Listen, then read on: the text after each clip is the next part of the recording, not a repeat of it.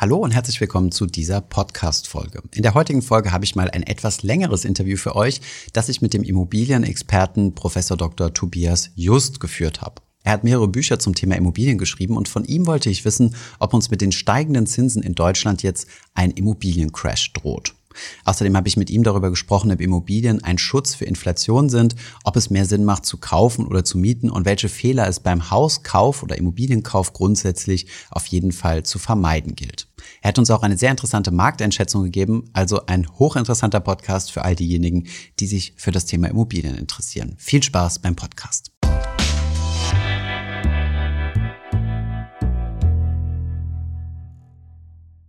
Herr Professor Just, herzlich willkommen im Finanzfluss Interview. Heute sprechen wir über Ihr Passionsthema, was auf unserem Kanal allerdings ein bisschen kürzer gekommen ist bisher, nämlich das Thema Immobilien. Herzlich willkommen. Freue mich, dass ich da bin. Herr Just, vielleicht wollen Sie sich mal ganz kurz vorstellen. Sie sind ähm, Professor ähm, im Bereich äh, Real Estate oder beziehungsweise im Bereich Immobilien, haben auch jede Menge Bücher geschrieben, auch sehr spezielle Bücher. Vielleicht fassen Sie noch mal kurz zusammen, äh, was man so als Immobilienprofessor macht. Ja, also auch da gibt es Spezialisierung. Ich habe äh, äh, meinen Schwerpunkt in der volkswirtschaftlichen Abteilung. Äh, ich bin, wie es so schön heißt, von Haus aus Volkswirt.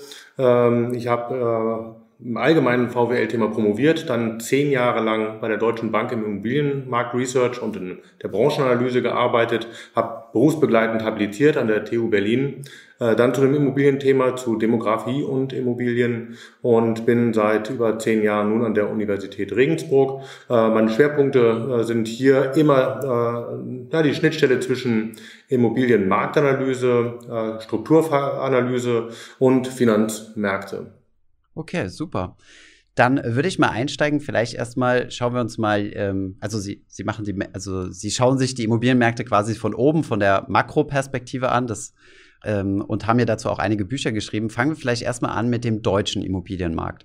Da hat man ja so ein bisschen das Gefühl, also ich lebe hier in Berlin, da waren, glaube ich, die Wachstumsraten, was der Wert angeht, so ziemlich die höchsten äh, in, äh, in Deutschland äh, der letzten, ja, sagen wir mal, des letzten Jahrzehnts zumindest mal. Und ähm, denken Sie, das wird so weitergehen mit, äh, mit den Preissteigerungen? Oder denken Sie, dass wir in einer Blase sind?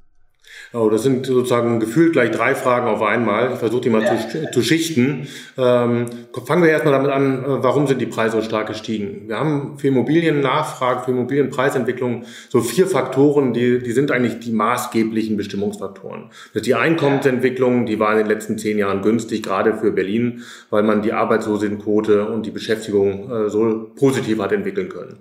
Äh, das zweite ist die Demografie. Wir hatten in den Ballungszentren starke Zuwanderung aus dem Inland als auch aus dem Ausland. Die Ausländer kamen aus Südeuropa, aus Osteuropa und aus ähm, Kleinasien, vorderen und hinteren Asien. Äh, von daher diese starken Zuwanderungsbewegungen die sind ein großer Faktor für äh, die Flächennachfrage gewesen. Der dritte Faktor äh, ist dann natürlich, wie viel man baut. Also wenn man nicht genügend baut, äh, verknappt Wohnraum und dann gehen die Mieten hoch und auch die Preise.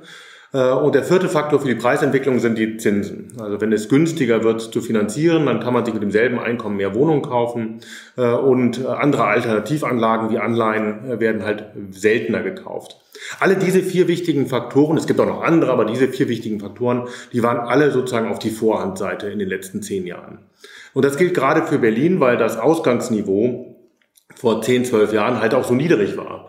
Äh, viel niedriger als vielen anderen Ballungsregionen Deutschlands, aber auch viel niedriger als in anderen äh, Metropolen in Europa.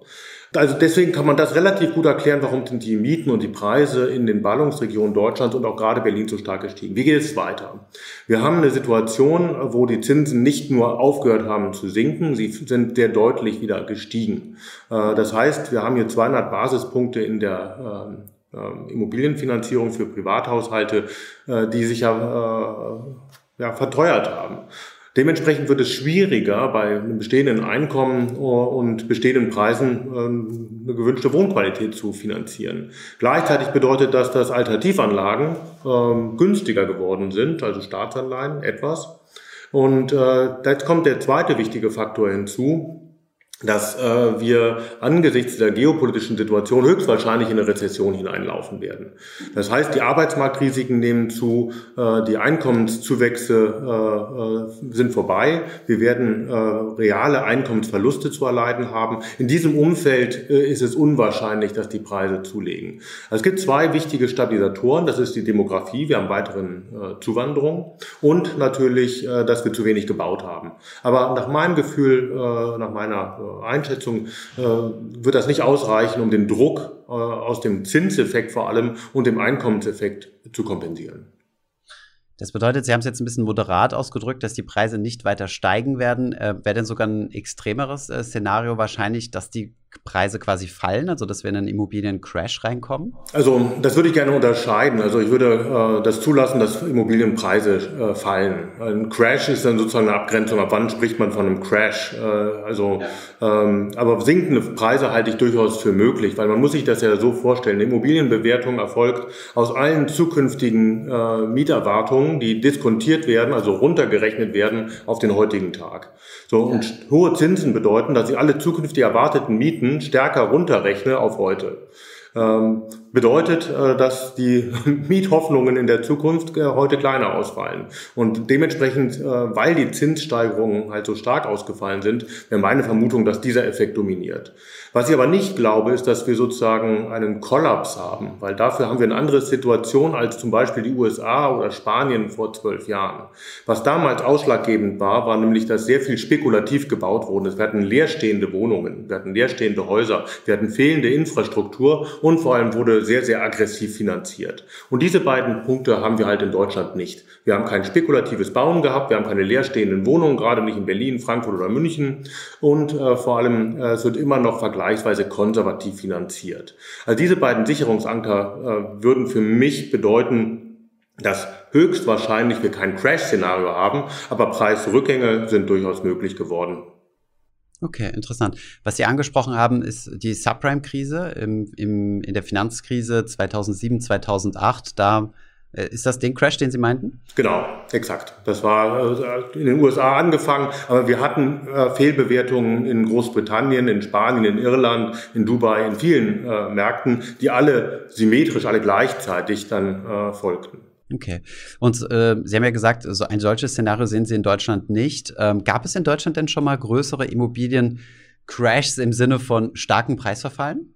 Wir kennen durchaus solche Situationen. Nehmen Sie das Beispiel nach der Wiedervereinigung. Da hatten wir auch spekulative äh, Überbauung in Berlin, aber auch in anderen ostdeutschen äh, Städten gab es zu viel Angebot. Und in der Phase sind tatsächlich die Preise sehr deutlich gesunken. Auch die Mieten sind in der Phase sehr deutlich gesunken. Und das ist dann auch das Verbindende, dass es eben massive Leerstände gab. Äh, und äh, wir sagen äh, immer, in der Mitte jeder Analyse muss der Nutzer stehen. Also man muss sich damit beschäftigen, wer kann eine Immobilie nutzen. Also wenn man keinen Nutzer hat, wenn die Immobilie leer steht, dann ist äh, sozusagen das Crash-Risiko am größten. Das haben wir aber in Wohnungsmärkten in Frankfurt nicht, in München nicht, in Berlin nicht. Das heißt, überall gibt es einen Nutzer. Dann kann man natürlich darüber nachdenken, ob die Mietmöglichkeiten äh, sinken werden. Aber sie gehen halt nicht auf Null, so wie in vielen Objekten in Spanien oder in den USA 2006 bis 2012 der Fall gewesen ist. Ja. Gibt es für den Neubau, gibt es da Indizes? Weil wenn ich jetzt mal gefühlt hier durch Berlin laufe, habe ich schon das Gefühl, dass überall so ein bisschen gebaut wird. Also es gab ja mal die Kritik an der Politik, als es noch die Mietpreisbremse gab, bevor die gekippt wurde, ähm, hat man aus der Immobilienbranche viel gehört, wir kriegen nicht genug äh, Genehmigungen, um neu zu bauen. Scheinbar hat sich dieses Bottleneck ein bisschen aufgelöst, gefühlt zumindest von mir, äh, wird wirklich an vielen Stellen gebaut. Also gibt es da Indikatoren für? Absolut. Es gibt äh, natürlich die Informationen aus der Baufertigstellungsstatistik und wenn wir das vergleichen, vergleichen mit dem Bodenbildung, den wir damals hatten 2005 bis 2010, da wurde wirklich in Deutschland wenig gebaut und auch in Berlin wenig gebaut, hat sich das, äh, die Bautätigkeit verdoppelt. Also Ihr Eindruck ist völlig richtig. Es wird deutlich mehr gebaut als vielleicht in 2000 2000er und 2010er Jahren. Äh, aber man muss es halt damit vergleichen, was müsste gebaut werden. Und die Bundesregierung hat ja diese 400.000 äh, Fertigstellungszahl, die sie im Koalitionsvertrag verankert hat, nicht zufällig aus dem Hut gezogen, sondern das ist eine Größe, die von Immobilienforschenden äh, üblicherweise empfohlen wird, damit man irgendwann aus dieser Knappheit wieder in eine Phase des normal atmenden Immobilienmarktes kommt. Das heißt, diese 400.000 Wohneinheiten, die gebaut werden müssten, damit man wieder Normalität herstellen kann, die haben wir in den letzten Jahren sukzessive, nee, durchgehend verfehlt. Und in der aktuellen Situation verfehlen wir sie sogar deutlicher, weil gerade Bauträger und äh, junge äh, ja, Bauherrinnen und Herren äh, es nicht hinkriegen, äh, dass sie das mit dem steigenden Zinsen äh, darstellen können. Ja, zu den Zinsen wollte ich nochmal zu sprechen kommen. Also ähm, die steigenden Zinsen sind ja die Immobilienfinanzierungszinsen. Sehr selten kauft man ja Immobilien Cash, also aus, äh, aus eigenen Reserven, sondern in der Regel finanziert man das Ganze. Ja, es ist ja auch eine der wenigen Anlagenklassen oder ich würde fast mal behaupten, die einzige Anlageklasse, wo es so normal ist, mit Hebel zu handeln, also quasi mit geliehenem Geld zu arbeiten. Das, auf diese Idee wird ja, sagen wir mal, ein normaler Investor bei Aktien äh, eigentlich nie kommen. Und ähm, Sie haben gesagt, die Zinsen sind gestiegen 200 Basispunkte, das sind zwei Prozent ungefähr im Schnitt. Ähm, aber wir, es gibt ja auch schon Zinsphasen, wo, wo die Zinsen deutlich höher waren. Also bei meinem Vater zum Beispiel läuft jetzt ein Immobilienkredit aus. Ähm, und ich glaube, der stand, das war so ein 10 oder 15 Jahre alter Kredit, der war ungefähr bei 4 Prozent. Und das, was er jetzt als Angebot hat, bekommen hat zum Refinanzieren, ist immer noch unter diesem Niveau. Also ist das, ähm, hat das jetzt schon einen Einfluss auf den Markt? Ja, natürlich. Also Sie haben vollkommen recht. Man muss mal gucken, welches Problem schaut man sich an. Diejenigen, die jetzt in der Refinanzierung äh, sind von zehnjährigen äh, Darlehen, die werden sich immer noch zum Teil besser stellen. Diejenigen, die in der äh, Refinanzierung, der Anschlussfinanzierung für fünfjährige Darlehen sind, da kann er sich schon leicht schlechter sein. Aber die Preise, die Sie in Berlin oder in Frankfurt aktuell zu bezahlen haben, die orientieren sich immer noch daran für Ersterwerber oder auch für diejenigen, die eine gebrauchte Immobilie kaufen, eine zweite Immobilie kaufen, daran, äh, was letztes Jahr möglich gewesen wäre. Und das ist natürlich nicht mehr so einfach darstellbar. Dann geht es eben nach Maßgaben der Erschwinglichkeit. Kann ich mir mit meinem verfügbaren Einkommen äh, eine Tilgung mit vielleicht zwei Prozent jährlicher Tilgung und äh, zwei Prozent, äh, zweieinhalb Prozent bis drei Prozent äh, Finanzierungszinsen leisten.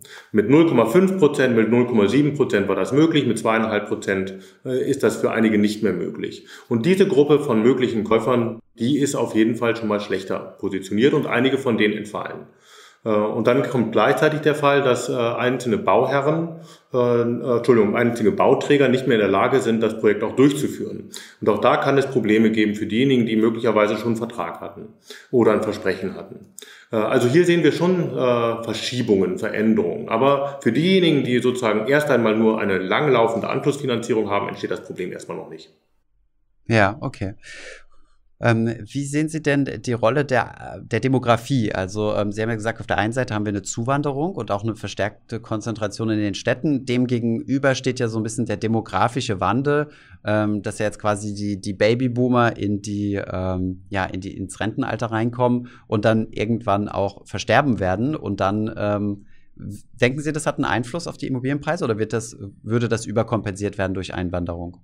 Ähm, da gibt es mehrere Dinge, die man parallel äh, untersuchen sollte. Das erste ist natürlich, ähm, ja, wenn wir keine Kinder haben, dann äh, fehlt Nachfrage in 20, 30 Jahren. Äh, das ist das Triviale. Ähm, das wurde jetzt in den letzten zehn Jahren deutlich überkompensiert durch Zuwanderung. Also wir haben über einen dicken Daumen, äh, dass wir äh, 150 bis 200.000 Zuwanderer benötigen, damit die Zahl der Einwohner konstant bleibt. Es kam aber teilweise 400.000 in Spitzenjahren, äh, kam ja sogar eine Million Personen über die Grenze netto. Das heißt, dieser Geburten, dieses Geburtendefizit wurde in den letzten zehn Jahren deutlich überkompensiert durch Zuwanderung. Das heißt, dem Grunde nach ist es möglich, durch Zuwanderung diese demografische Last äh, ja, zu kompensieren. Also es gibt einen zweiten Effekt, der ist sozusagen die Alterung und der ist äh, meiner Ansicht nach gravierender. Der kommt an mehreren Ecken an. Der kommt auf der einen Seite auf den Arbeitsmärkten an, viel früher, dann reden wir eher über die Büronachfrage. Äh, aber er kommt auch darüber an, dass äh, die Älteren möglicherweise nicht mehr auf 120, 130 Quadratmeter allein oder zu zweit wohnen, sondern ja. ihre Flächen anpassen. Das hat tatsächlich äh, ein berühmter Ökonom, Gregory Mankiw, in den äh, 80er Jahren schon mal für die USA versucht zu berechnen äh, und äh, hat gezeigt, dass wenn wir sozusagen den Übergang von einer ähm, jungen äh, Bevölkerung zu einer deutlich älteren Bevölkerung alleine äh, sehen, dann hätte das massive Rückwirkungen auf die äh, Flächennachfrage und dann auch auf die Preisentwicklung. In der Analyse von Menkyu waren damals viele Effekte nicht berücksichtigt. Deswegen griff äh, der, die, die Studie zu kurz. Aber Isoliert betrachtet ist es, glaube ich, schon richtig zu sagen, dass wenn wir einen Übergang von einer jungen Bevölkerung zu einer älteren Bevölkerung haben, dass das nicht allein positiv ist.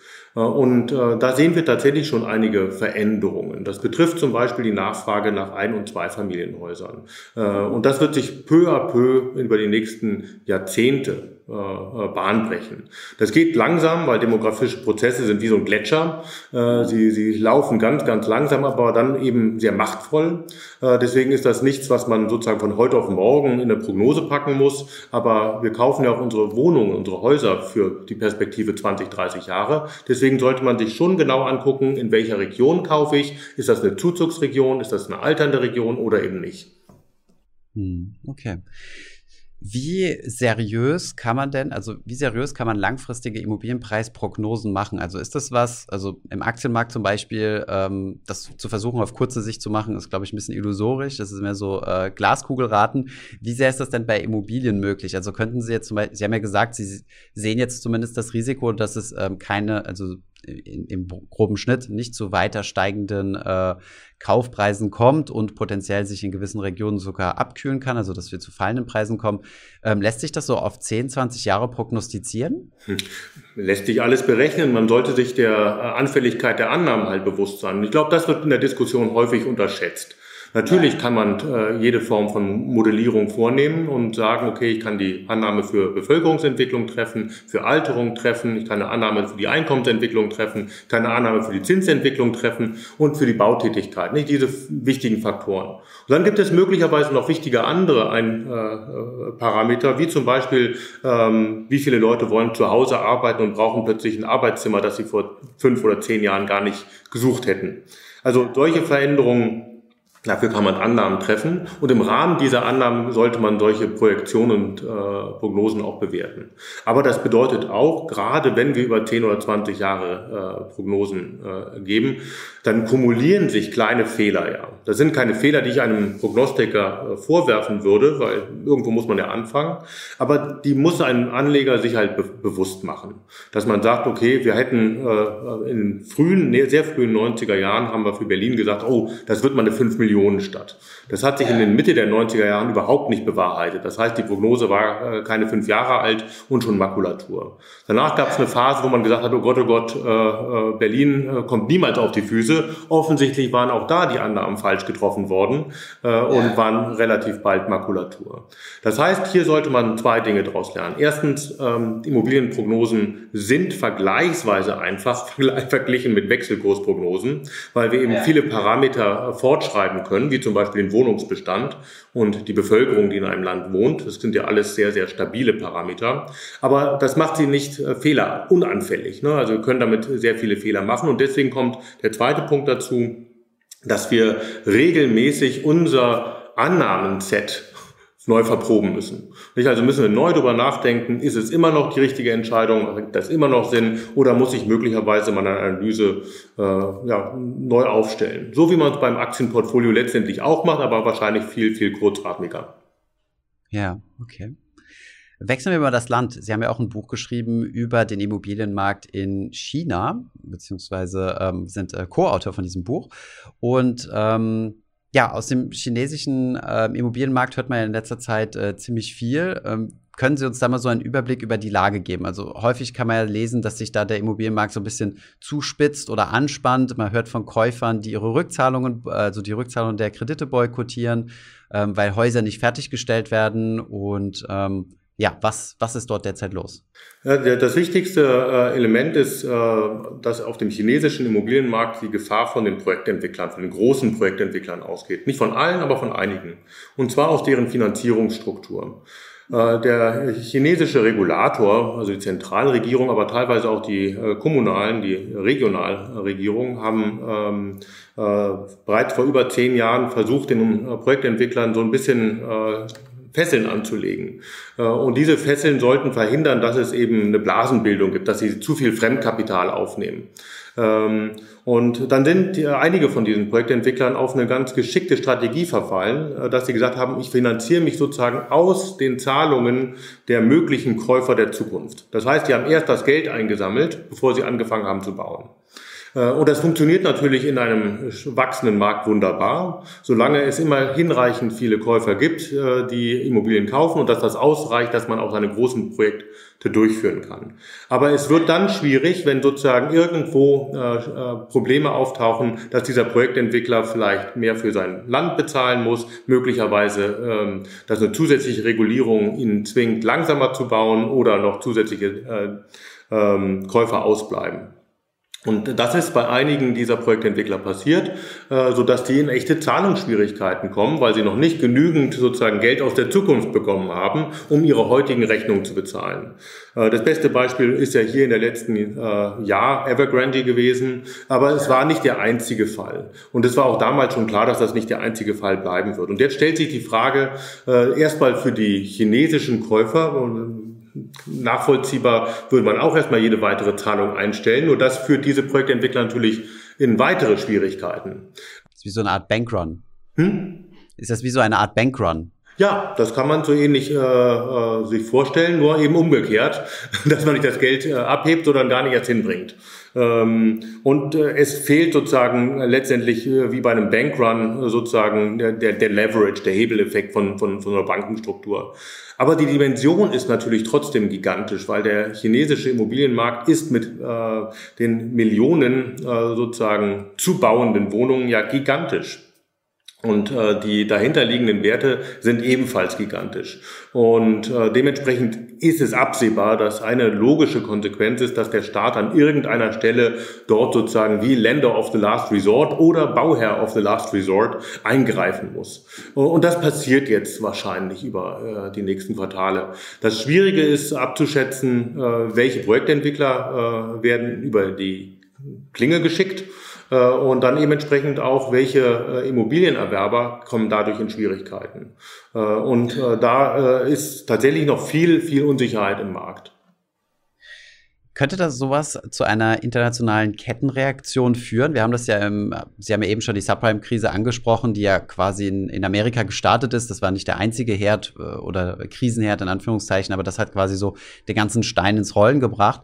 Könnte man sich das Ganze vorstellen, dass sowas auch aus China kommt oder ist der chinesische Markt dafür zu geschlossen und nicht international genug finanziert?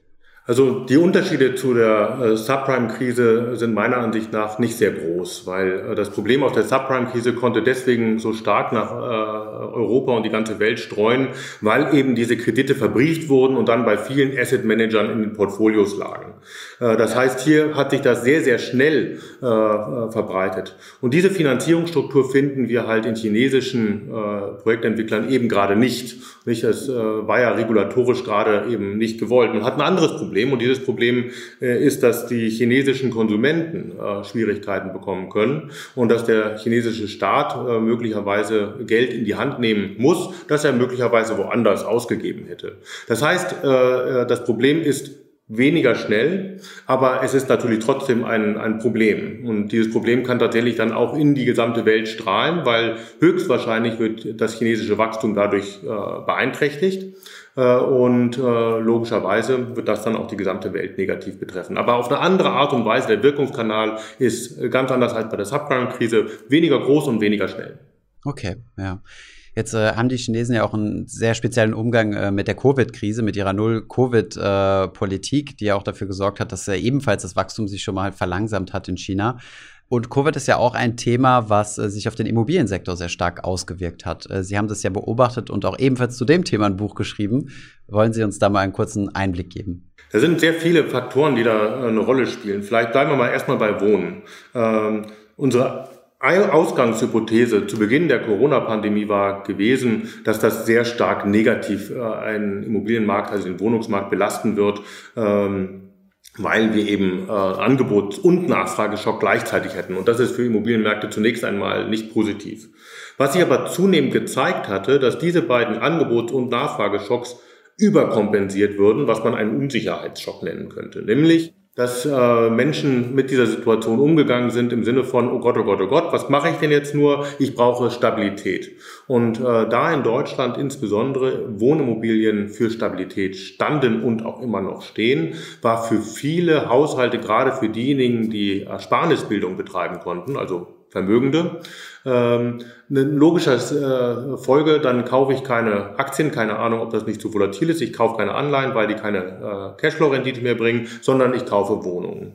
Äh, und dementsprechend konnte man relativ gut äh, ablesen in dass die Wohnimmobilien äh, sich sogar verteuert haben, sogar stärker verteuert haben als ohne Corona-Pandemie. Wir haben da ein äh, Vergleichsszenario gerechnet, äh, wo man zeigen konnte, dass äh, in nicht allen Märkten, aber in äh, vielen Märkten äh, Wohnimmobilien so in der Corona-Phase sogar stärker verteuerten, als ohne die Corona-Pandemie äh, passiert wäre. Und das hat uns zumindest überrascht. Äh, ein weiterer Effekt ist natürlich, äh, dass äh, zusätzliche Nachfrage im Wohnsegment dadurch entstand, dass Menschen angefangen haben, ihr Arbeitsleben neu zu verloten und auszuloten. Sprich, wir haben dieses Work from Home, das Homeoffice, als eine ganz normale Form des Arbeitens kennengelernt und in vielen Fällen hat das ja auch gut geklappt. Äh, und dieses gut klappen, das wird wahrscheinlich in die Zukunft getragen. Das heißt, er wird Flächennachfrage aus dem Bürosegment in das Wohnsegment überführt. Ähm, und auch das stabilisiert den Wohnungsmarkt, bringt aber dann Risiken für die Büroimmobilienmärkte. Und das Dritte ist äh, wahrscheinlich und, äh, für die Einzelhandelsimmobilienmärkte, dass der Abwärtssog dadurch eben durch die Corona-Pandemie verstärkt wurde, weil eine äh, Einkaufsgruppe, nämlich vor allem die Älteren, die bisher wenig Online-Konsum betrieben haben, zum Teil gezwungen waren, Online-Konsum zu betreiben. Und auch dann gibt es Pfadabhängigkeiten. Das, was man überzeugend fand, trägt man in die Zukunft und das, was nicht überzeugend fand, ähm, wird halt nicht mehr gemacht. Nicht also sowas wie ich habe während der Pandemie auch mal eine Online-Weinprobe gemacht, fand ich nicht überzeugend, mache ich nie wieder, wenn ich es nicht muss. Ne? Aber ein T-Shirt online zu bestellen, diejenigen, die es vorher noch nicht gemacht haben, die fanden das möglicherweise einfach und das ist möglicherweise dann auch dauerhaften Einschnitt in den Einzelhandelsumsatz in den Städten. Das heißt, hier werden wir wahrscheinlich dauerhafte Verschiebungen erleben. Aber für Wohnungen gab es durchaus sehr viele positive Effekte, äh, die man am Anfang von so einer Pandemie mit solch starken Einbußen nicht erwartet hätte. Was ja viel spekuliert wurde, ist ja, dass die äh, Immobilienpreise in Städten fallen, weil die ganzen Leute sagen, okay, warum soll ich denn jetzt überhaupt noch in, äh, das habe ich zumindest äh, im Bekanntenkreis in Paris erlebt, ähm, aber auch, auch hier in Deutschland habe ich es gehört, das heißt, warum soll ich mir jetzt eine teure Stadt, äh, eine teure Wohnung in München in der City erlauben? Ich könnte ja auch einfach irgendwie im Umland leben und von dort aus äh, remote arbeiten, da spare ich mir viel, viel mehr Geld. Und ähm, ist sowas zu beobachten gewesen, weil Sie haben gesagt, die Immobilienpreise steigen. Kommt das vor allem dadurch, dass in den Speckgürteln quasi gekauft wurde? Oder ist es, äh, ist es äh, sehr homogen, also sowohl in Innenstädten als auch auf dem Land? Das, das würde ich gerne unterscheiden, äh, und zwar in zweierlei Hinsicht. Das eine ist sozusagen der sehr kurzfristige Effekt. Das war diese Verunsicherungsphase, äh, dass man sich überlegt hat, oh Gott, ähm, äh, ich habe keine Erfahrung mit Pandemie und es gibt Ansteckungsrisiken und die sind wahrscheinlich in der Innenstadt größer als draußen auf dem Land. Das heißt, wir äh, haben das mal abgebildet, wonach suchen die Menschen. Und die suchten in der Pandemie, also 2020, 2021, mit jedem Lockdown immer irgendwo äh, Einfamilienhäuser und die sind dann eher im Speckgürtel. Dieser Effekt ist aber weitgehend raus. Das heißt, 2022 gibt es diesen Speckgürtel-Effekt nicht mehr. Ähm, weil jetzt kommt nämlich zunehmend ein zweiter Effekt zum Tragen, nämlich draußen ist es teurer energiepolitisch. Ich muss nämlich da mehr Fläche und ich werde nicht durch den Nachbarn mitbeheizt. Äh, und ich muss möglicherweise auch mehr Pendeleit auf mich nehmen. Ja. Ähm, das heißt, dieser Effekt wird 2022 so ein bisschen saldiert. Für mich ist aber äh, eigentlich langfristig entscheidender, äh, Städte gibt es ja nicht zufällig. Nicht? Also es ist ja keine, keine Laune der Natur, sondern es sind sehr, sehr starke ökonomische Gründe, die für Städte sprechen. Und davon sind die allermeisten dieser Gründe auch noch zukunftsfähig. Ne? Also Größenvorteile, aber vor allem externe Effekte. Mit externen Effekten ist meistens das gemeint, dass es gut ist, dass ich äh, sozusagen in der Nachbarschaft Leute habe, die mich inspirieren, deren Wissen ich nutzen kann, deren Informationen ich nutzen kann und äh, dass ich möglicherweise äh, meinen eigenen Job oder auch mein eigenes Leben schöner und produktiver gestalten kann, weil es das eben gibt. So, und das ist ja nicht weg. Und deswegen würde ich nach vorne schauend ähm, unterscheiden. Städte, die solche Annehmlichkeitenbündel bieten, die werden wahrscheinlich relativ stabil äh, nach vorne schauen, auch mit den Preisen und der Nachfrage bleiben. Städte, die das nicht bieten, ähm, da wird es schwieriger, weil dann sprechen natürlich tatsächlich weniger Gründe, in diesen Verdichtungen zu sein. Äh, und das ist deswegen ganz interessant, das ist überhaupt kein neues Argument. Das wurde in den 90er Jahren auch schon diskutiert in der Immobilienmarktforschung. Da hat man sich die Frage gestellt, warum ist innerstädtisches Paris so teuer und innerstädtisches, ähm, keine Ahnung, Detroit so, so billig. Ja, weil die Annehmlichkeiten fehlen. Das ist unterschiedliche Bündel, die die Leute eben ins innerstädtische Paris drängen oder ins innerstädtische Detroit nicht drängen lassen. Und so ähnlich wird das wahrscheinlich auch äh, im Städteset äh, nach Corona sein. Dass Städte, die Annehmlichkeitenbündel haben, äh, und das sind eben nicht nur Einkaufsstraßen, sind vor allem Zusammenkunftorte, kulturelle Dinge, Bars, Bars äh, Bildungsangebote und all das, was uns das Leben in Städten halt eben schöner und äh, angenehmer macht. Äh, dass die das bieten, die werden wahrscheinlich sehr stabile Wohnquartiere äh, äh bleiben. Und die das nicht so gut anbieten können, äh, da wird das eben schwieriger. Deswegen wird es möglicherweise viel wichtiger für die Entwicklung von Städten, dass man sich um diese ja, Viertel, Szeneviertel, Bars, äh, Kulturangebote, ärztliche, äh, ärztliche Versorgung, äh, schulische Versorgung mehr Gedanken machen muss, als um den nächsten Regionalflughafen. Verlassen wir mal so ein bisschen die Vogelperspektive, die Makroperspektive, die ja eigentlich die ihr Spezialgebiet ist und kommen wir mal so ein kleines bisschen runter auf, äh, auf die einzelne, auf die einzelne Immobilie und eine mögliche Kaufentscheidung. Ähm, Sie haben ja auch viel über, über Fehler geschrieben oder, oder ähm, falsche Glaubenssätze zum Thema Immobilien. Und ähm, ja, ein paar habe ich mal rausgeschrieben, wo wir gerne mal drüber sprechen könnten. Was sind denn so Ihrer Meinung nach so wenn ich jetzt ähm, Privat oder Privatperson bin und habe ein bisschen Eigenkapital angespart und würde mir jetzt gerne eine eigene Immobilie kaufen, lassen wir es mal jetzt dahingestellt, ob es äh, zum Eigennutz ist oder zur Vermietung. Was sind so die Dinge, auf die ich unbedingt achten muss? Oder anders gefragt, worauf achten viele Menschen nicht?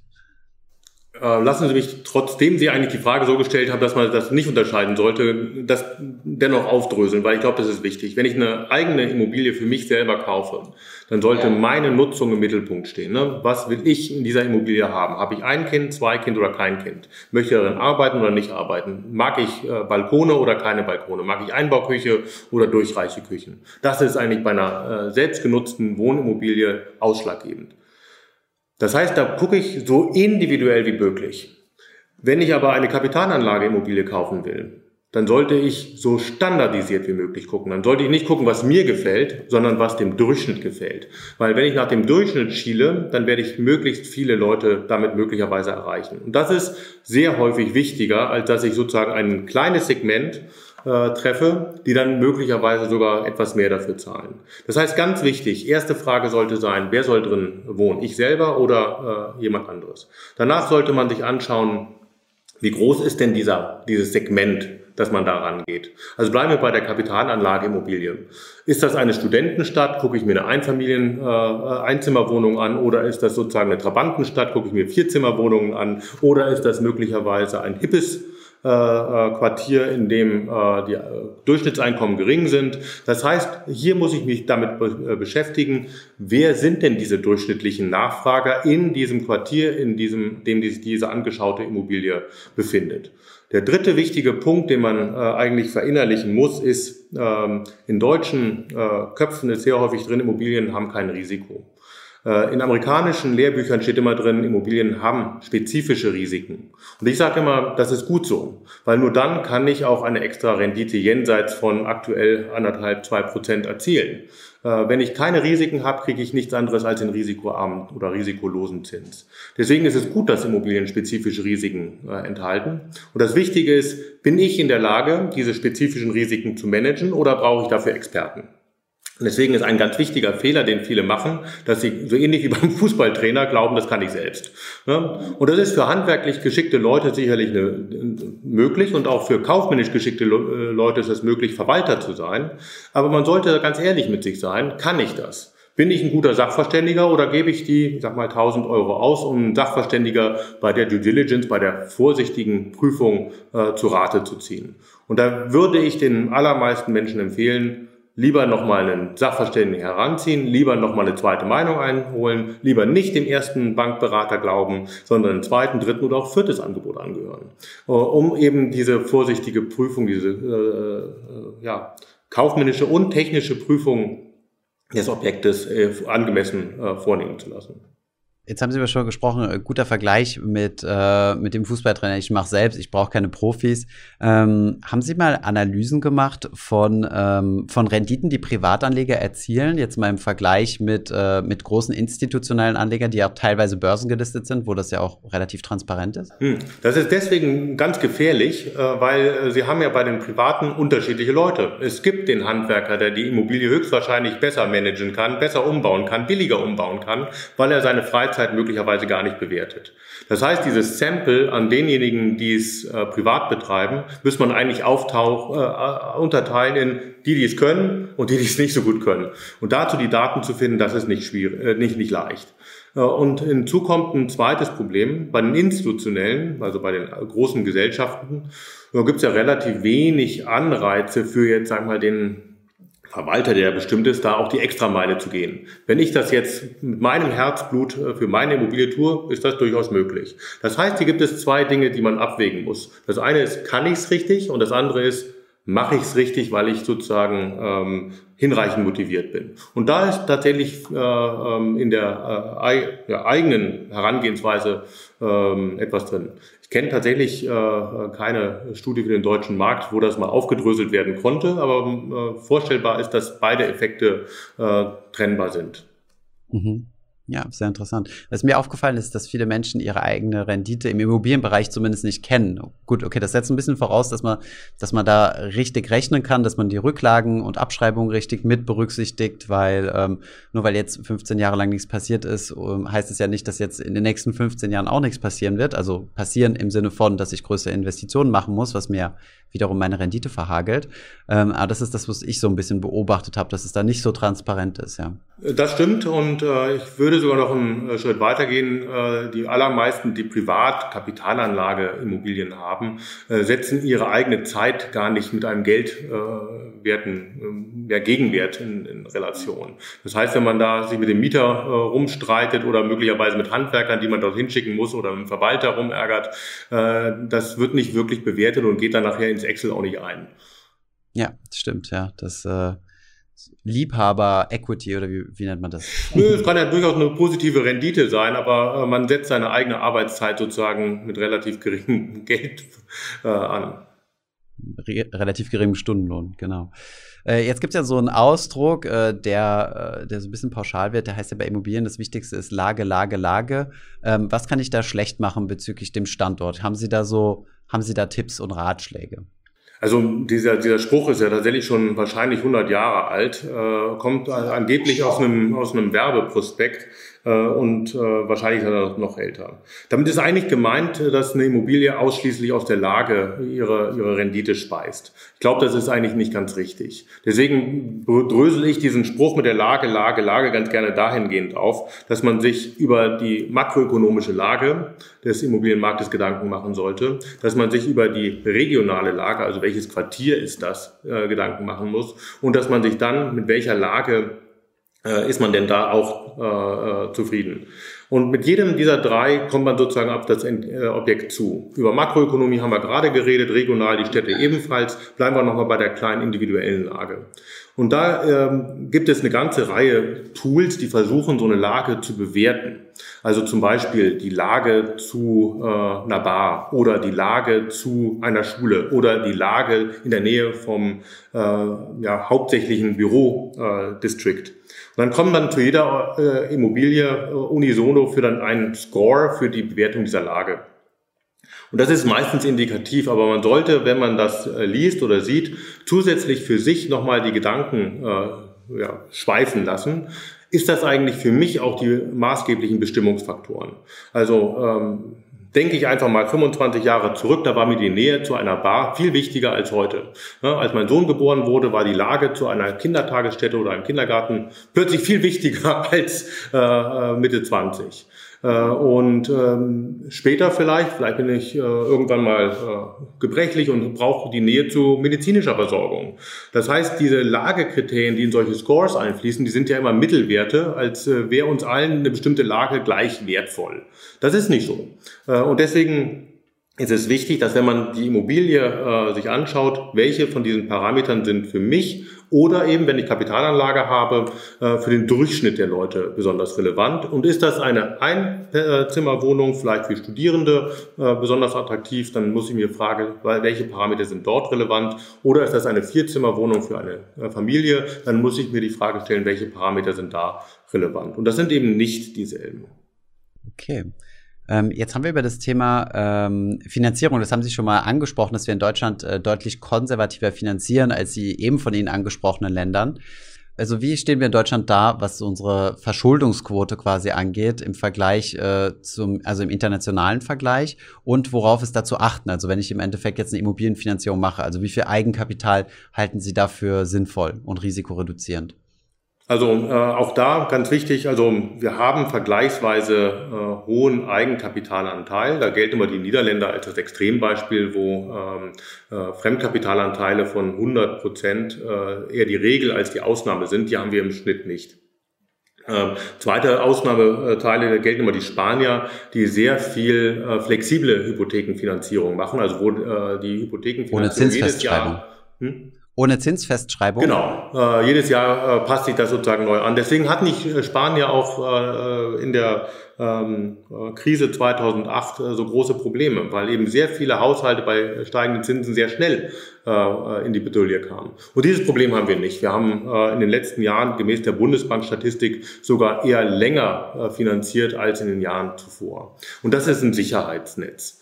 Ähm, und ähm, könnte man das noch sicherer gestalten? Mit Sicherheit kann man das noch sicherer gestalten, aber hier hat gerade äh, die Basel-Regulierung dafür gesorgt, dass von Bankenseite äh, äh, die Banken gar nicht mehr so viel Anreize haben, aggressiv äh, zu finanzieren.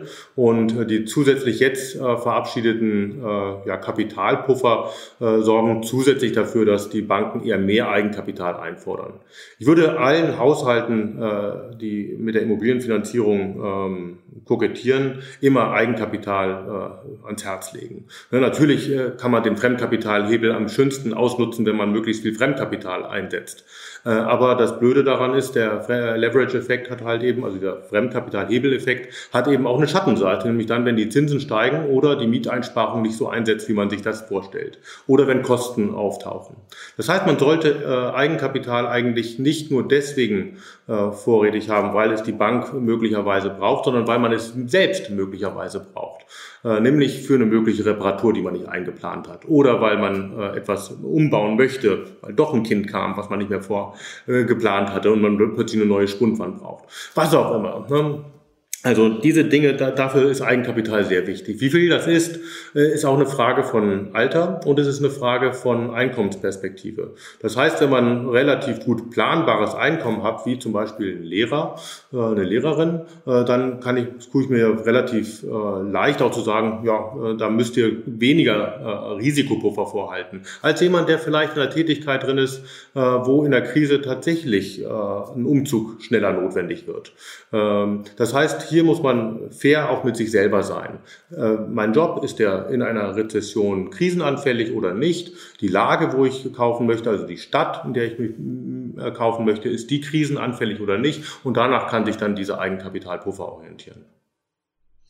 Haben Sie so eine Größenordnung ungefähr? Also in, welchem, in welcher Bandbreite sollte es, äh, ähm, sollte es äh, aus Vernunftsgründen liegen? Ja, also man sagt immer so 20 bis 30 Prozent sollte Eigenkapital sein. Ich glaube, das kann an den Rändern schon noch atmen, äh, aber äh, deutlich unter 20 Prozent sollte es nicht sein. Mhm, okay. Also gerade in der aktuellen Situation, weil wir reden ja jetzt in einer anderen Situation als vielleicht vor fünf oder sieben Jahren, wo wir uns der Risiken der Immobilienanlage schon deutlich bewusster sind als vor fünf oder sieben Jahren. Ja, meinen Sie? Also meinen Sie, den Leuten ist mittlerweile mehr bewusst, dass, äh, dass Immobilien nicht risikolos und das sichere, das sichere Eigenheim im Alter ist? Also äh, man kriegt das sehr deutlich dadurch mit, dass äh, weniger Immobilienfinanzierungsanfragen kommen, dass äh, Banken häufiger auch kritisch mit ihren äh, Kunden diskutieren. Also diejenigen, die sich dafür interessieren, kriegen sicherlich andere Gespräche unterdessen äh, in den Banken mit. Das heißt, vielleicht nicht in der breiten Öffentlichkeit, dass man wirklich, äh, egal wo auf der Straße Leute danach befragen könnte, aber diejenigen, die äh, ernsthaft in Erwägung ziehen zu kaufen, äh, äh führen wahrscheinlich andere Gespräche als vor drei, vier Jahren. Wir haben jetzt nochmal ein spezielles Format, ähm, was wir üblicherweise ähm, hier auf dem Kanal machen. Ich habe es Ihnen ja eingangs schon mal erzählt. Äh, wir machen eine Story auf Instagram ähm, mit einem Aufruf an unsere Community, wo wir sagen, hier, wir haben einen Experten, einen absoluten Immobilienexperten und ähm, schickt uns die Fragen rüber. Und einer der häufigsten Fragen, die wir natürlich bekommen haben, äh, die sich auch, glaube ich, die meisten Menschen stellen und was ja auch einer der größten Entscheidungen, äh, finanziellen Entscheidungen für die meisten Haushalte in Deutschland ist, ist die Frage mieten oder kaufen. Natürlich gibt es darauf keine Pauschalantwort, aber was, äh, was würden Sie so für Entscheidungskriterien mit an die Hand geben, die mir bei dieser Fragestellung helfen? Also das ist tatsächlich eine der wichtigsten Fragen, die man sich überhaupt als Familie, aber auch als äh, Einzelperson stellen kann. Ähm und da gibt es auch tatsächlich äh, Formeln, nach denen man das berechnen kann, aber da kann man Annahmen treffen und da kommt mal das eine, mal das andere raus. Ganz wichtig, jenseits von allgemeinen Wertänderungserwartungen, steuerlichen Fragen oder Zinsänderungserwartungen ist, glaube ich, dass man äh, das Objekt genau prüft, äh, will man das, ähm, dass man bewohnen will, passt das zu einem äh, und ähm, dass man sich überlegt, was sind denn die Dinge, die ich möglicherweise selber einbringen könnte. Ja, das ist halt einer der Riesenvorteile der Immobilieninvestition ist, ist ja, dass ich Muskelhypothek aufnehmen kann, dass ich selber arbeiten kann. Ne? Äh, ich kann Siemens nicht beraten und sagen, äh, mach doch X oder Y, damit der Aktienkurs steigt. Aber bei der eigenen genutzten Immobilie kann ich selber Samstag arbeiten. Das heißt, da ist es ganz wichtig, je mehr man das kann, je mehr man das will, ähm, dann äh, ist Kaufen tatsächlich klug. Zweiter Punkt, Immobilie kaufen äh, ist ja häufig auch die Frage, will ich wirklich meine eigenen vier Wände oder will ich meine vier Wände in vielen anderen Wänden haben? Also sprich, habe ich ein Einfamilienhaus oder Reihenhaus oder habe ich einen, einen Teil von einem Mehrfamilienhaus? Äh, und tatsächlich lohnt sich auch deswegen äh, Eigenheimbildung, weil viele Leute das gleichzeitig damit verbinden, ins günstige Umland zu ziehen. Ja? Äh, das ist, äh, hat etwas Kaufmännisches. Es ist günstiger im Umland zu kaufen. Es ist günstiger dort möglicherweise ein äh, äh, ja, Vermögen aufzubauen. Äh, aber es hat natürlich spezifische Lasten, nämlich Pendeln. Je mehr ich pendeln muss, desto äh, anstrengender wird es und desto nerviger wird es auch, aber vor allem desto teurer wird es auch. Und dann gibt es natürlich andere Dinge. Ähm, die man berücksichtigen muss, desto energetisch teurer könnte es werden. Es ist ja nicht gegeben, dass wir äh, die aktuellen energetischen Preise äh, dauerhaft zahlen. Ähm, das sollte man sich prüfen. Äh, und dann sollte man schauen, wie stabil ist man selber in seiner Lebensführung. Auch da lohnt meiner Ansicht nach ein sehr, sehr nüchterner Blick auf das eigene Leben. Also kaufen ist immer umso sinnvoller, je, je, je ja, traumhafter sich der Traumpartner auch tatsächlich erweist. Je belastbarer sozusagen man gemeinsam über die zwei oder anderthalb Kinder nachdenken kann. Also je mehr sich das auch bewahrheitet, desto sinnvoller ist das. Aber äh, wenn man zu dem Ergebnis kommt, hm, nüchterne Prüfung, ich habe alle zwei Jahre einen neuen Partner, äh, desto äh, schwerer wiegt natürlich die hohen Erwerbsnebenkosten bei der Immobilie. Die sind bei Mieten viel, viel niedriger. Also da ist tatsächlich die Immobilie auch ähm, möglicherweise ein, ein Kostentreiber, wenn ich eben nicht nur einmal in meinem Leben eine Immobilie kaufe, sondern dreimal. Ja, und dann möglicherweise. Und das, der dritte Punkt, der ist äh, verwandt damit, wenn ich beruflich häufiger wechsel will oder muss, äh, dann kann Mieten ebenfalls günstig sein, weil man eben auch diese, Erwerbs, äh, diese äh, ja, Erwerbsnebenkosten nur einmal oder eben mehrmals zu zahlen hat. Das heißt, da sollte man mit sich selber äh, äh genau äh, planen, überprüfen. Vielleicht wenn man äh, plausible Annahmen äh, trifft, dann gibt es gute Gründe, äh, dass man sagt, man kann immer noch kaufen. Also die gestiegenen Zinsen sind äh, äh, noch nicht der, der, der Dealbreaker für alle Transaktionen. Aber man sollte eben auch berücksichtigen, dass 200 Basispunkte, also zwei Prozentpunkte höhere Finanzierungszinsen äh, natürlich eine zusätzliche Last sind, äh, die man letztes Jahr noch nicht äh, geplant hätte. Äh, und man sollte zusätzlich sagen, dass die ähm, aktuelle Risiken, die aktuellen geopolitischen Risiken, höchstwahrscheinlich eher zusätzliche Einkommensschmälerungen bedeuten. Und da reden wir noch nicht mehr über Arbeitsplatzverlust. All das könnte dazu führen, dass die Mietänderungserwartungen eher geringer ausfallen, als man das vielleicht äh, letztes Jahr in seinem Cashflow-Modell berücksichtigt hätte. Äh, das sind Dinge, äh, die äh, man, wie, wie Sie ja richtig gesagt haben, die kann man nicht ver, äh, äh, pauschalieren. Das ist nicht eine Antwort richtig für alle, wo man äh, deswegen meiner Ansicht nach mehrere Szenarien durchrechnen sollte, äh, um zu prüfen, wo ist denn meine persönliche Belastungsgrenze? Was könnte ich denn machen? Und dann sollte man äh, schauen, dass man das nicht ausreizt, sondern dass man da ein bisschen Luft hat und nicht auf Kante finanziert hat. Okay, ist also auch immer eine Frage, die sich in das aktuelle Zeitgeschehen ein bisschen einordnet. Ne? So haben Sie ja gleich mal mit äh, eine Perspektive gegeben. Eine weitere Frage, die wir bekommen haben, in dieser oder ähnlicher Form sogar mehrfach, schützen Immobilien mich vor Inflation? Inflation ist ja derzeit ein sehr, sehr heißes Thema. Ja, ähm, also nicht Immobilienforschende unterschätzen, glaube ich, wie viele wissenschaftliche Artikel zum Thema äh, schützen Immobilien vor Inflation geschrieben wurden. Und das, äh, äh, die Antwort ist, äh, das kann man so pauschal leider nicht sagen. Ähm, vielleicht kann man das aber strukturieren. Immobilien schützen, wenn, dann langfristig vor Inflation.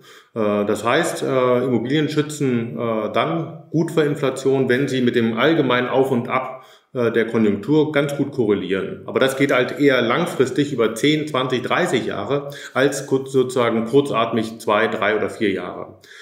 Weil kurzfristig können natürlich strukturelle oder regionale Sonderfaktoren äh, dieses langfristige Argument konterkarieren. Nehmen wir das Beispiel Berlin.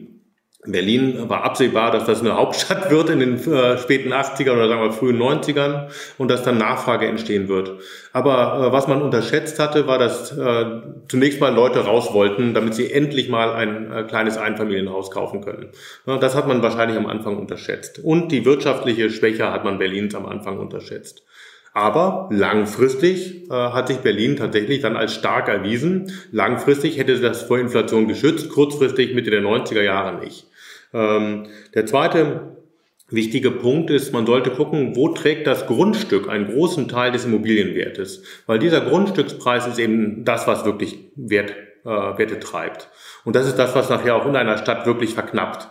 Das heißt, dort, wo der Grundstückspreis nur einen ganz kleinen Teil von dem Immobilienwert trägt, dann ist der Inflationsschutz wahrscheinlich auch nur überschaubar. Also langfristig hoher Grundstücksanteil ist ein, ein, wichtiger Indikator. Wir sollten versuchen, Strukturelemente auszublenden. Auch das führt eher zur Langfristigkeit. Ähm, aber was natürlich ein wichtiger Punkt ist, ähm, Immobilien schützen sicherlich besser vor Inflation als Anleihen. Das ist, glaube ich, trivial. Und wie wird sich äh, zu Aktien einordnen? Also wenn Sie sagen, okay, so Immobilien anders, über Anleihen, wo äh, würden Sie die Aktien einordnen? Gar nicht so viel anders. Auch da gilt ja sozusagen äh, der, der Anteil, den man an einem Unternehmen hat. Ähm, was man bei Unternehmen, glaube ich, äh, äh, größere Schwierigkeiten hat, da hat es Management-Implikationen. Äh, das heißt, hier äh, muss ich nicht nur äh, die Branche beurteilen, sondern auch das Management beurteilen. Da gibt es sehr viel häufiger Fehlentscheidungen. Bei der Immobilie, in Anführungszeichen, brauche ich ja nur die ganze Stadt zu beurteilen und vielleicht die Lage, was wir vorhin besprochen haben. Das heißt, hier gibt es weniger ähm, Fehler, die äh, im Speziellen auftreten können, wie bei einem Aktienunternehmen. Äh, und deswegen äh, können Aktien auch vor Inflation schützen, aber auch eher langfristig. Und es gibt eben diese ganzen äh, kleinen äh, ja, Stockfehler, die im Laufe von so einem Aktienunternehmensleben entstehen können. Hm. Äh, Sie haben gerade schon mal angesprochen, äh, dass das eigentliche Werthaltige, wenn ich eine Immobilie kaufe, eigentlich das Grundstück ist. Äh, da gab es auch eine interessante Frage in diesem Kontext. Ich lese mal vor. Immer häufiger wird Erbpacht ähm, verkauft. Hier kauft man quasi nur das Gebäude oder in Klammern oder die Wohnung, aber nicht das Grundstück. Ähm, was muss man dabei beachten? Ist das ein guter Deal, so etwas? Es, es kann ein guter Deal sein, weil die Idee dahinter ist ja, dass man dann das Objekt günstiger kriegen kann. Das heißt, man hat für den äh, möglichen Erwerber äh, eine Erschwinglichkeitsthematik geschaffen. Man kommt möglicherweise in einer bestimmten Lage an eine Immobilie heran, äh, die man mit Grundstück gar nicht finanziert bekommen hätte. Deswegen halte ich Erbpachtmodelle tatsächlich für attraktiv. Äh, zweiter Vorteil ist, äh, es gibt Käufer, die wollen gar keine Erbpacht haben, weil es eben kein dauerhaftes, man hat ja keinen dauerhaften äh, Erwerb an dem, an dem Grundstück und dementsprechend klingt das gerade für diejenigen, die möglicherweise dynastische Pläne haben, äh, unattraktiv. Weil man hat ja immer das Risiko des Heimfalls, dass irgendwann derjenige, dem das Grundstück äh, äh, gehört, dass der irgendwann einem dann das Objekt auch abkaufen kann. Und dann häufig nur für zwei Drittel des äh, Verkehrswertes. Und damit ist ein dritter Punkt relevant.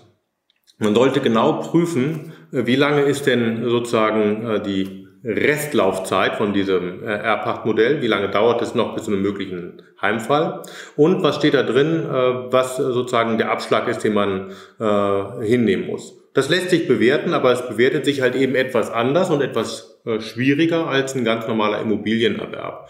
Ähm, das das lässt sich aber, aber machen und wenn man das äh, äh, richtig rechnet, dann kann, kann man das miteinander vergleichen. Ich glaube, der wichtigste Vorteil ist aber, dass man in bestimmten Lagen etwas erschwinglichere Immobilien bekommen kann. Aber er kauft sich das zu dem Preis, dass man möglicherweise äh, äh, seinen Kindern, Enkelkindern etwas weniger Wert hinterlässt, als wenn man das Grundstück gekauft. Was letztendlich ja trivial ist. Ne? Wenn ich vorne weniger reingebe, kann ich auch hinten weniger äh, vererben. Genau, also vom Prinzip her ähm, habe ich das richtig verstanden. Das Grundstück gehört also jemandem, also beispielsweise der Gemeinde oder was häufig der Fall ist, zum Beispiel auch der Kirche. Also Kirchen haben ja auch viele, viele Grundstücke. Da erwerbe ich dann quasi das Recht, 99 äh, Jahre lang das zu mieten sozusagen oder zu pachten in diesem Fall. Und das Haus, was ich dann da drauf baue, ist mein Haus. Und im Falle, dass ähm, der Eigentümer des, des Grundstücks es irgendwann zurückhaben will, gibt's halt einen Deal in diesem Vertrag, zu wie viel Prozent er mir das zurückkaufen muss oder genau. zu wie viel Prozent des aktuellen Verkehrswertes. Und dann sollte man darauf achten, das ist ganz wichtig, äh, dass da muss man ja so einen Pachtzins bezahlen. Und dieser Pachtzins, äh, der war ja sehr lange irgendwo bei vier Prozent fast bei allen Gemeinden, bei allen Kirchen äh, festgezurrt, manchmal drüber, manchmal drunter. Aber er spiegelt natürlich nicht die Knappheit von Kapital, so wie wir sie selbst aktuell noch haben. Das heißt, hier sollte man hart verhandeln, dass dieser äh, Pachtzins nicht zu hoch angesetzt wird, weil sonst äh, muss man tatsächlich mit seinem Kaufpreis deutlich runter. Ja, okay, verstehe. Wie stehen Sie oder was ist Ihre Meinung zu REITs oder fasse ich die Frage ein bisschen äh, weiter auf Immobilienaktiengesellschaften, also mit oder ohne REIT-Status? Ja, äh, vielleicht dafür äh, für diejenigen, die den REIT-Status nicht genau kennen. REITs sind äh, steuertransparente Immobilienaktiengesellschaften, die dafür ein paar besondere Regeln, äh, zum Beispiel, äh, dass sie nicht alles mit Wohnungen machen dürfen und dass sie nicht beliebige Fremdkapitalhebel nutzen dürfen. Ähm, aber ansonsten funktionieren die weitgehend, weitgehend so wie Immobilien Immobilienaktiengesellschaften. Ich finde, Immobilienaktiengesellschaften haben viele Vorteile. Äh, der wichtigste Vorteil ist, ich kann Immobilien erwerben und äh, gebe äh, kleinster Stückelung vielleicht nur 10 Euro aus und kann Wohnungen erwerben, ich kann Shoppingcenter-Anteile erwerben, ich kann Gewerbeimmobilien, Logistikimmobilien, alles Mögliche kann ich im Portfolio zusammenstellen. Viel komplizierter als das, was ich natürlich mit einer einzigen Immobilie mache. Deswegen finde ich Immobilienaktien äh, vorteilhaft. Wenn wir über Aktienportfolios äh, nachdenken, würden wir auch niemandem erzäh erzählen, nimm dein ganzes Kapital und pack es in eine Aktie. Beim Immobilienkauf machen wir das, dass wir sagen, nimm dein ganzes Kapital und auch noch 70 Prozent Fremdkapital und pack das genau in ein Reihenhaus in Cottbus. Ja, ähm, man hat ein Klumpenrisiko und Immobilienaktien helfen, dieses Klumpenrisiko zu streuen. Das ist der Riesenvorteil. Äh, man gibt auch, wir haben vorhin drüber gesprochen, natürlich das auch ein Stück weit in professionelle Hände. Dahinter sind äh, Asset Manager, äh, Portfolio Manager und auch Facility Manager, die sich um das Portfolio möglicherweise professioneller kümmern können als ich. Auch das ist ein Vorteil. Und ich komme jederzeit schnell rein und schnell raus. Das ist bei der selbstgenutzten Immobilie häufig nicht möglich. Das sind Reibungsverluste, die entstehen. Ich muss äh, möglicherweise Transaktionskosten bezahlen, ähm, also äh, Erwerbsnebenkosten äh, und die habe ich bei den äh, Immobilienaktien halt nicht. Das Problem, das man dabei hat, ist, man kauft natürlich Volatilität ein. Und die Volatilität bei Immobilienaktien ist keineswegs geringer als die bei ähm, äh, allgemeinen Aktien. Das schwankt mit dem, tatsächlich mit dem allgemeinen Aktienindex relativ äh, heftig. Das heißt, wir sagen immer, kurzfristig verhalten sich Immobilienaktien eher wie Aktien, langfristig verhalten sich Immobilienaktien eher wie Immobilien. Das heißt, diejenigen, die ihre Immobilienaktien kaufen, um sie langfristig zu halten, machen damit meistens einen ganz guten Schnitt, weil sie sich ja Flexibilität eingekauft haben. Diejenigen, die aber äh, sagen, ich nehme Immobilienaktien, um kurzfristig auf den Immobilienmarkt zu zocken, würde ich sagen, hm, dafür lohnt sich das wahrscheinlich nicht, dass man sich extra Expertise ansammelt, um Immobilien äh, äh, zu, zu machen, weil das kann man mit allen anderen Aktien in ähnlicher Form machen. Das heißt, man kann Immobilienaktien durchaus prüfen. Äh, ich würde äh, da genauso machen wie bei Aktien, lieber breiter streuen als Einzeltitelempfehlungen. Okay.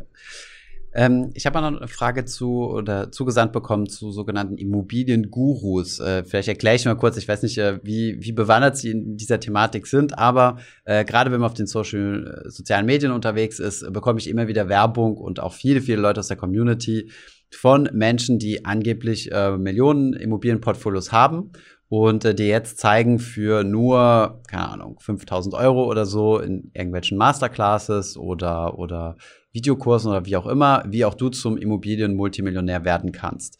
Ähm, wie seriös ist das? Sind da hilfreiche Tipps dabei oder kennen Sie sich über, also haben, haben Sie das schon mal beobachtet? Ja, klar, jeder, der YouTube guckt, äh, stolpert über solche Sachen. Ähm, ich muss aber zugeben, wissenschaftlich habe ich mich damit noch nicht auseinandergesetzt. Aber man kann das vielleicht äh, mal, mal verproben. In den letzten Jahren, äh, in den letzten 10, 12 Jahren war es vergleichsweise einfach, mit Immobilien Vermögen aufzubauen. Man wurde nicht zwingend Multimillionär, aber Vermögen aufbauen äh, war relativ einfach, weil wir hatten eine positive Mietrendite, äh, die liegt je nach Lage irgendwo zwischen 2 und 5 Prozent. Und dazu kam eine Wertänderungsrendite, die war ja teilweise 8 Prozent in einzelnen Jahren, sodass wir eine Gesamtimmobilienrendite von bis zu 13 Prozent, teilweise sogar darüber hinaus hatten. Natürlich kann ich mit so einer Phase, die über zwölf Jahre geht, äh, ähm, Vermögen aufbauen. Wenn ich jetzt anfange, aggressiv Fremdkapital zu hebeln und möglicherweise auch noch schnell drehe, dann kann ich das ebenfalls in ein Vermögen transferieren. Aber das ist sozusagen keine Garantie. Ich habe vorhin gesagt, Immobilien haben spezifische Risiken. Und dieser spezifischen Risiken sollte man sich bewusst sein.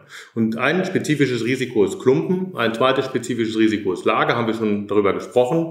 Und ähm, es folgt eben Zyklen. Und viele von denjenigen, die sehr aggressiv auf Immobilien äh, schauen, sind sich dieser Zyklen gar nicht bewusst. Äh, Sie hatten ja vorhin schon mal die Frage gestellt, äh, äh, nach, gab es solche Crashes auch in, in Deutschland schon? Ich habe über Berlin gesprochen, wir hatten, hätten über ganz Ostdeutschland sprechen können, aber wir hätten auch über den Frankfurter Büromobilienmarkt sprechen können, 2000, als die Büromieten von 50 Euro pro Quadratmeter runter sind auf 30 Euro.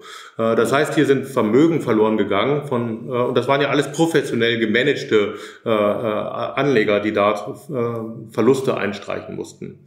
Ähm, dementsprechend wäre ich vorsichtig äh, mit dem Garantieversprechen. Immobilien haben, sind deswegen günstig für ein Portfolio, weil sie äh, eben Risiken jenseits der ja, Sparbuchrendite äh, versprechen und dementsprechend auch eine höhere Rendite äh, versprechen, aber eben dass sie äh, eben auch höhere Verlustrisiken äh, bedeuten können. Und da ist Deutschland nicht der seltsame Ausreißer, äh, nur weil wir mal zehn glückliche Jahre hatten, sondern das kann über einen Anlagehorizont von 30 Jahren natürlich nochmal passieren. Und äh, wir haben gerade schon über die Zinsänderungsrisiken gesprochen. Äh, wir haben Inflationsrisiken, die möglicherweise dazu führen, dass einige äh, Mieter äh, nicht mehr ihre Miete zahlen können. Äh, all das wird ja aktuell diskutiert und äh, da haben wir noch nicht einmal über, über sonstige makroökonomischen Risiken gesprochen. Ähm, das Gute ist bei Immobilien, äh, dass ich einige von diesen Risiken tatsächlich managen kann. also deswegen gibt es ja auch äh, bei uns sowohl an der Universität Regensburg einen Studiengang, äh, damit wir professionelle Leute ausbilden, als auch in der Weiterbildung bilden wir Leute weiter. Ganz wichtig dabei ist, wir wollen den Studierenden damit beibringen, dass sie diese Risiken besser managen und nicht, dass sie anschließend das Gefühl haben, äh, ich gehe, äh, mache einen Studiengang oder ich mache ein Programm und bin anschließend reich. Dieses Reichtumsversprechen, das halte ich für äh, unkoscher. Verkauft sich aber vermutlich besser. Wahrscheinlich. ja, okay.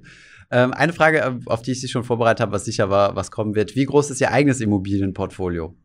Ach, wie groß ist das Portfolio eines äh, öffentlichen Professors? Also äh, sagen wir so, es gibt sicherlich Leute mit größerem Portfolio, aber es gibt mit Sicherheit ähm, äh, Leute mit kleinerem Immobilienanteil. Wir sagen, ich habe eine äh, in Frankfurt befindliche Eigentumswohnung, die habe ich mit meiner Frau.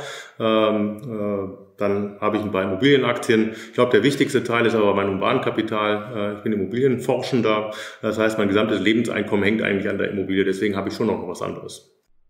Haben Sie, äh, äh, äh wo Sie das Thema Humankapital angesprochen haben, haben Sie gemerkt, dass in den letzten Jahren mehr Menschen sich für den Studiengang oder für Ihren Studiengang interessieren, äh, jetzt wo, wir, wo Immobilien ja auch eine Boom, ein Boomjahrzehnt hinter sich haben? Also ähm, wir haben tatsächlich eine rege Nachfrage nach den Studienplätzen, also sowohl was den Bachelor, den Master in Regensburg betrifft, als auch was die Weiterbildungsstudiengänge antritt, äh, anlangt. Die hatten wir allerdings äh, fast immer. Also Ausnahme sind äh, tatsächlich Krisenjahre. Ich glaube, was man feststellt, ist, ähm, dass wir äh, spezifische Anfragen haben. Also äh, wir haben einen Studiengang zu Asset Management und dann kommen tatsächlich Leute, die Asset Management verstehen wollen. Wir haben einen Studiengang zu Projektentwicklung, da kommen Leute, die wollen Projektentwicklung verstehen. Da wir unsere Studiengänge Studiengänge aber tatsächlich eher an institutionelle äh, anbieten, ist das sozusagen, wir haben wenig Anfragen von Leuten, die äh, ein Reihenhaus kaufen wollen. Dafür würde sich das wahrscheinlich nicht, nicht lohnen. Da würde ich das lieber jemanden ähm, äh, ja, anbieten, der Beratung für Leute äh, macht, die Reihenhäuser äh, erwerben wollen. Und da haben wir durchaus Nachfrage. Dasselbe gilt für Finanzierungsstudiengänge. Also da sehen wir im Moment eine, eine große Nachfrage, das schon. Okay. Dann habe ich noch äh, eine Frage, die sehr häufig gestellt wurde. Und zwar, was halten Sie von solchen politischen Maßnahmen wie einem Mietendeckel, der ja in Berlin äh, zeitweilig da war und der ja auch äh, von der Politik oder von einigen politischen Parteien im letzten Wahlkampf ähm, gefordert wurde? Äh, ja, wie sehen Sie das, also solche Maßnahmen? Vielleicht kann man das unterscheiden. Man kann sagen, ähm, das Herz neigt dazu, dass man sagt, oh, das klingt doch eigentlich ganz vernünftig. Äh, weil äh, da gehen die Mieten durch die Decke und Leute können sich die Wohnung nicht mehr leisten und Wohnen ist halt so ein wichtiges Gut, dagegen muss man etwas tun. Das heißt sozusagen, der Reflex ist erst einmal, ja, da muss man irgendwas tun. Aber ein Mietendeckel ist keine gute Maßnahme dagegen. Wir unterscheiden da eigentlich in der äh, Wissenschaft immer zwei unterschiedliche Formen. Wir haben äh, Mietpreisregulierung der ersten Generation, das ist sowas wie der Mietendeckel, äh, dass man sagt, okay, wird ein harter Deckel eingezogen und da findet man üblicherweise heraus, dass die negativen Wirkungen die positiven versprochenen Wirkungen deutlich dominieren. Negative Wirkungen sind, dass Investoren ausbleiben, dass Leute ihr äh, sozusagen ja, Vermietung anders machen. Also sprich, wenn ich einen Mietendeckel habe, dann kriegt ja nicht zwingend plötzlich die äh, schwangere Alleinerziehende die Wohnung. Ich sag mal, bös gesprochen, dann kriegt sie äh, der, der Hochschullehrer. Äh, weil wenn ich sowieso nur rund um die Uhr eine Miete kriegen kann, dann nehme ich den mit dem geringsten äh, Risiken. Ne? Und das ist etwas, was bei äh, dem Mietendeckel äh, passiert. Das heißt, man zementiert etwas. Das nimmt einer Stadt in der Regel auch so ein bisschen die äh, Dynamik. Vor allem hat man bei dem Mietendeckel das Problem, das ist ein Insider-Outsider-Problem. Das ist eine Maßnahme für die, die eine Wohnung haben. Äh, aber wir brauchen ja eigentlich äh, sozusagen, oder wir haben die Probleme in Berlin, die steigenden Mieten in Berlin ja nicht, weil alle eine Wohnung haben, sondern weil zusätzlich Leute eine Wohnung haben wollen.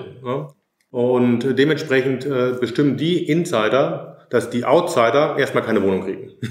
äh, weil natürlich sind die Preissignale harsch, aber sie sorgen dafür, dass wenn wir die Preissignale richtig lesen, dass dann zusätzlicher Wohnraum äh, angeboten wird. Und deswegen ist eigentlich die viel bessere Maßnahme, dass wir darüber nachdenken sollten, äh, wo können wir noch Wohnraum anbieten. Wir müssen also die Städte äh, nach oben, in äh, die vertikale, aber möglicherweise auch ein Stück weit in die horizontale denken. Und das ist möglich. Das hat hunderte, hunderte Jahre funktioniert, dass wir Städte in die Höhe und in die Breite gedacht haben. Jetzt funktioniert das nicht von heute auf morgen. Und deswegen ist es wichtig, dass man vorübergehend etwas wie eine Mietenregulierung der zweiten Generation überlegt. Und das wäre dann eher die Mietpreisbremse. Nicht der Mietendeckelung wie aller Berlin, sondern Mietpreisbremse, so wie sie sie in vielen anderen Städten haben. Und da sind Ökonomen etwas gnädiger mit, weil sie sozusagen mehr Atmen zulassen. Dann kann man sozusagen vielleicht im Rahmen der allgemeinen Teuerung, aber man kann auch einen anderen Prozentsatz äh, äh, lassen, äh, dass die Investoren wissen, ich kann damit rechnen. Für mich ist das Wichtigste, ist, dass man eine Regulierung schafft, mit der Investoren rechnen können. Das heißt, das viel schädlichere als eine Mietdeckelung ist die Diskussion, die im Rande davon entstanden ist, was könnte noch alles kommen. Weil dann können Investoren erst recht nicht denken, äh, rechnen. Das heißt, äh, das Schädliche in Berlin war nicht nur der Deckel, sondern dass man Glas auch gleichzeitig mit äh, Milieuschutzregelungen und äh, einer möglichen Enteignung geflanscht hatte, sodass Investoren sich wirklich gesagt haben, oh Gott, oh Gott, oh Gott, selbst wenn wir jetzt mit dem Mietendeckel gerechnet haben, heißt das noch nicht, dass das das Ende vom Lied ist. Weil wir bei Immobilien für 100 Jahre bauen und die Cashflows aus 30 Jahren benötigen, äh, um das zu kalkulieren, ist das sozusagen manchmal für Investoren dann sozusagen eine Unsicherheit zu viel.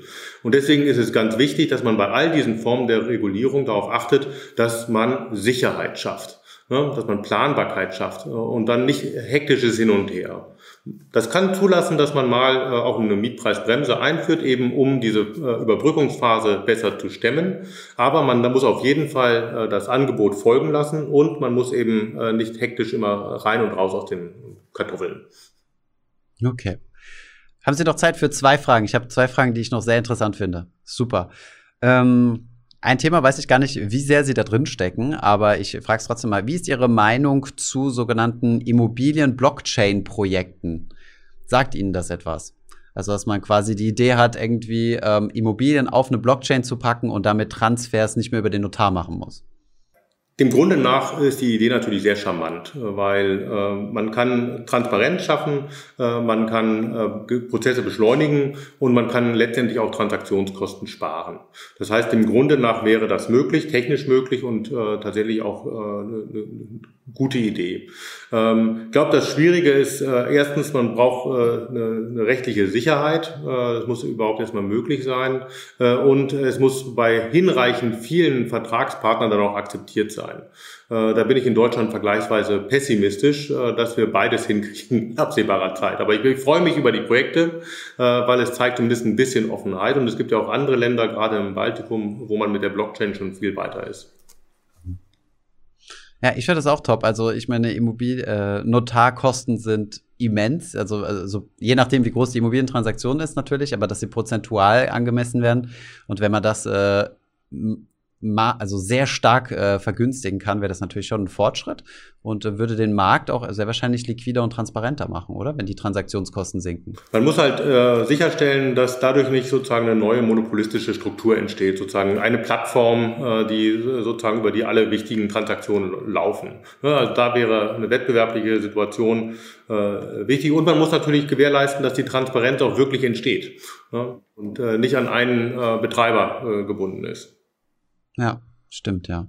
Und dann äh, noch meine letzte Frage und zwar das Thema Mietkauf. Es klingt ja super spannend oder charmant. Super viele Leute denken sich, ja, ich habe nicht genug Geld, einmal, also alles auf einmal zu kaufen und äh, Miete ist aus dem Fenster geschmissenes Geld. Also warum kombiniere ich nicht beides und mache einen sogenannten Mietkauf, zahle also regelmäßig meine Miete, aber ein bisschen teurer und äh, er, er, erwerbe dadurch Eigentum und nach x Jahren gehört mir diese Wohnung oder dieses Haus. Ja, ich finde das Modell sehr, sehr charmant, ähm, weil es eben äh, ermöglicht, dass man diese Eigenkapitalaufbau über viele Jahre darstellt.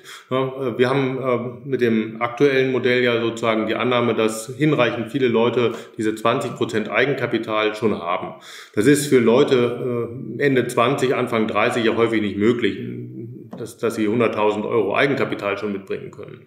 Äh, und der Mietkauf ermöglicht, dass man diese, dieses Eigenkapital eben äh, über die möglichen Jahre äh, letztendlich anspart. Und das halte ich, das halte ich charmant. Letztendlich ist das wie, äh, wie eine andere Form des Bausparens, nur dass man nicht erst anspart, sondern erst später anspart. Und weil man ja in der Wohnung wohnen möchte, also das Objekt schon möglichst bald haben möchte, finde ich das durchaus charmant. Man muss halt gucken, dass das Risiko angemessen gepreist ist. Ne? Und die Risiken haben wir vorhin schon besprochen. Ziehe ich um, trenne ich mich äh, ähm, und äh, das möchte möglicherweise äh, derjenige, der dann äh, der Partner wird im Vertrag, ja bezahlt haben. Ne? Äh, deswegen da muss man genau gucken, dass man den, den Zuschlag nicht zu teuer bezahlt. Aber dem Grunde nach finde ich es auf jeden Fall eine, eine charmante Idee. Ähm, ja, das ist, äh, man muss schauen, es gibt dieses Prinzip der, der umgekehrten Hypothek. Äh, in Italien, USA, eine umgekehrte Hypothek ist so ähnlich, dass man sozusagen die Immobilie verkauft und dann auch drin wohnt äh, und der äh, Erwerber die Objekte erst dann erhält, wenn man wirklich verstorben ist. Und die Erfahrungen sind, dass äh, das in Deutschland nicht funktioniert hatte, weil die Banken äh, dieses Risiko schwer eingewertet bekamen. Nämlich insbesondere nicht das Langlebigkeitsrisiko, sondern das Risiko, dass zu wenig in die Immobilie investiert wird. Ja? Ah, ja. Ja, und äh, das sind für Ökonomen immer sehr charmante Modelle, weil man das äh, sehr schön äh, äh, in der Zeit verschieben kann. Wir müssen halt immer gucken, ähm, passen sich die Leute an. Das Gute ist beim Mietkauf, da funktioniert das umgekehrt wie zu der umgekehrten Hypothek. Das heißt, da könnt ihr mir vorstellen, dass die Leute sogar pfleglicher mit umgehen als bei einer normalen Mietimmobilie, als bei dem umgekehrten Hypothekenfall. Deswegen habe ich deutlich größere Sympathie für das Mietkaufmodell als für die umgekehrte Hypothek. Mhm.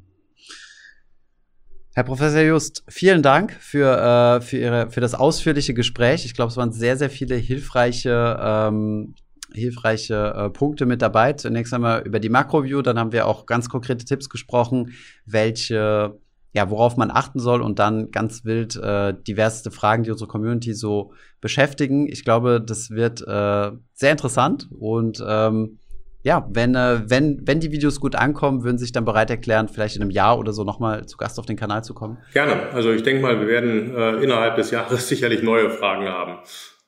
Sehr gut. Super. Dann vielen Dank für das Gespräch. Ich danke Ihnen. Alles Gute. Ich hoffe, diese Podcast-Folge hat dir gefallen. Wenn ja, dann zöger doch nicht in deinem Umfeld über diesen Podcast zu sprechen, bei Freunden und Bekannten.